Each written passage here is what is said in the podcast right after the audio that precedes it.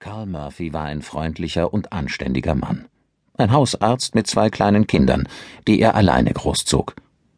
Er arbeitete viel und gab das Beste für seine immer zahlreicher werdenden Patienten. Die letzten beiden Jahre waren schwer gewesen, seit seine liebe Frau Ingrid verstorben war.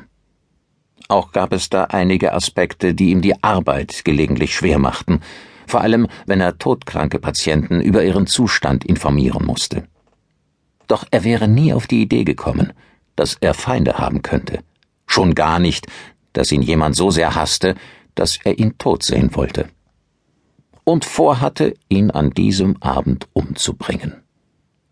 Gewiss, man konnte es nicht allen recht machen, so sehr man sich auch bemühte, das erlebte er an einigen Tagen auch in der Praxis. Die meisten Patienten waren sehr freundlich, doch es gab auch einige wenige, die seine Geduld und die seiner Arzthelferinnen auf eine harte Probe stellten. Dennoch versuchte er, sie alle gleich zu behandeln. An diesem Abend Ende Oktober stand er noch in der Bar des Golfclubs, nachdem er sich bereits geduscht und umgezogen hatte. Aus Höflichkeit trank er mit seinen Turnierpartnern ein zweites Glas Lime and Lemonade, warf dabei aber wiederholt diskrete Blicke auf die Uhr, um möglichst bald den Abflug machen zu können denn zum ersten Mal seit langer, sehr langer Zeit war er wieder glücklich und aufgeregt. Es gab da nämlich eine neue Frau in seinem Leben. Sie kannten einander noch nicht lange, aber er mochte sie sehr. So sehr, dass es ihm heute beim Golfen plötzlich dämmerte, dass er dabei war, sich in sie zu verlieben. Weil er aber ein zurückhaltender Mensch war, hatte er natürlich darüber mit seinen Kumpels nicht gesprochen. Um kurz nach sechs kippte er den Rest seines Drinks hinunter, nicht ahnend, dass draußen in der windigen Dunkelheit ein Mann auf ihn wartete. Seine Schwester Stephanie hatte die Kinder von der Schule abgeholt und würde bei ihnen bleiben, bis er mit der Babysitterin kam.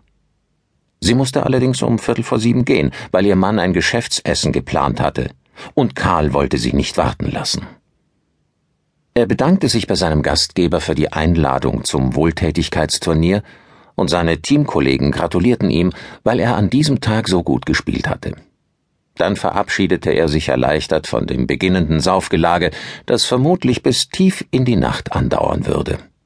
Es gab etwas, das ihn sehr viel mehr reizte, als sich mit ein paar Golffreunden zu betrinken, so nett sie auch waren. Er hatte eine Verabredung.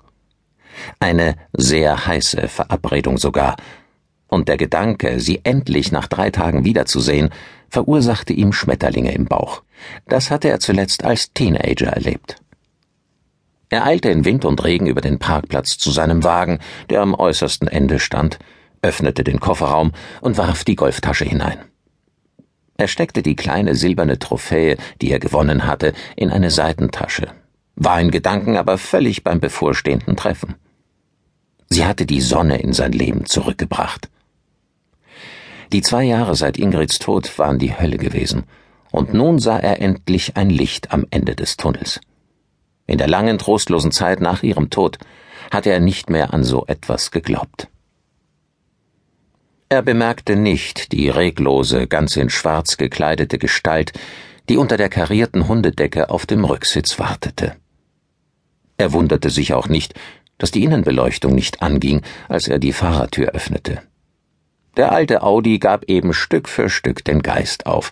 Die Tankanzeige funktionierte auch nur noch gelegentlich. Er hatte einen neuen A6 bestellt, der in wenigen Wochen geliefert werden sollte. Karl Murphy setzte sich ans Steuer, schnallte sich an, ließ den Motor an und schaltete das Licht ein.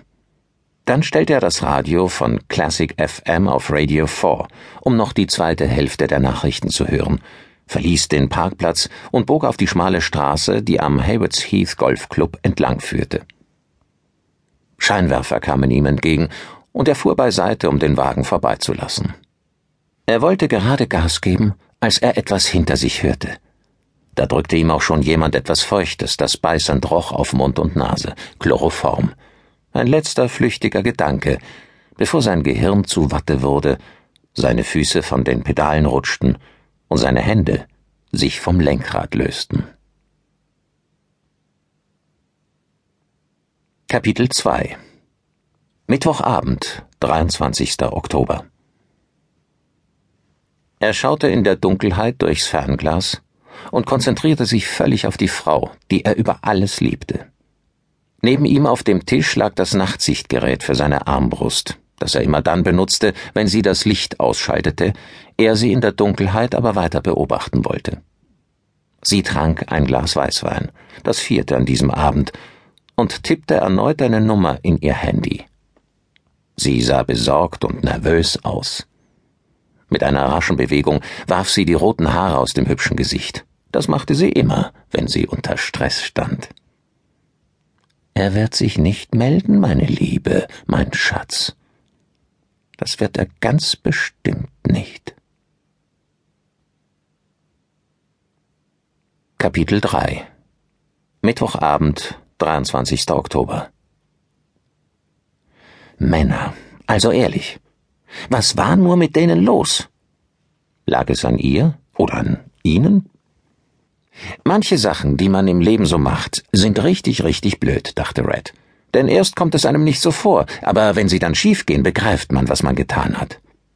Sie hatte zwei Jahre gebraucht, zwei Jahre, in denen sie die Ratschläge ihrer Familie, Freunde und letztlich auch der Polizei ignoriert hatte.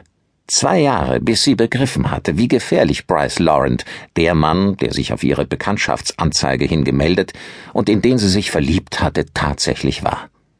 Könnte sie doch nur die Uhr zwei Jahre zurückstellen, mit dem Wissen, das sie heute besaß. Bitte, lieber Gott. Sie hätte sich nie bei der Online-Partnervermittlung registrieren sollen, von der blöden Anzeige dort ganz zu schweigen. Single, weiblich, 29, rothaarig und brandheiß. Liebesleben in Schutt und Asche, sucht neue Flamme, um ihr Feuer neu zu entfachen, für Spaß, Freundschaft und, wer weiß, vielleicht mehr. Die meisten Antworten waren völliger Schrott gewesen. Ihre Freundinnen hatten sie gewarnt. Viele Männer, die sich auf solche Anzeigen hin meldeten, seien einfach Lügner. Sie seien verheiratet und nur auf eine schnelle Nummer aus.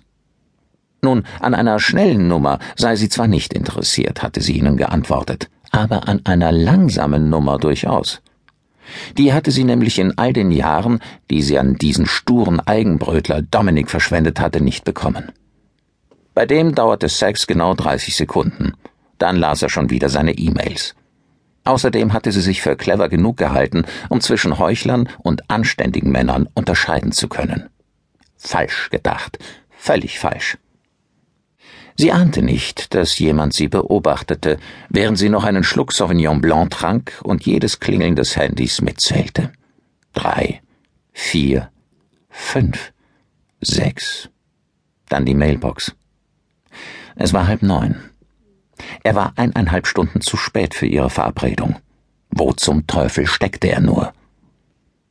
Dieses Mal legte sie auf, ohne eine Nachricht zu hinterlassen, war wütend und gekränkt. Kapitel 4 Mittwochabend, 23. Oktober Van was the man. Oh ja, und wie.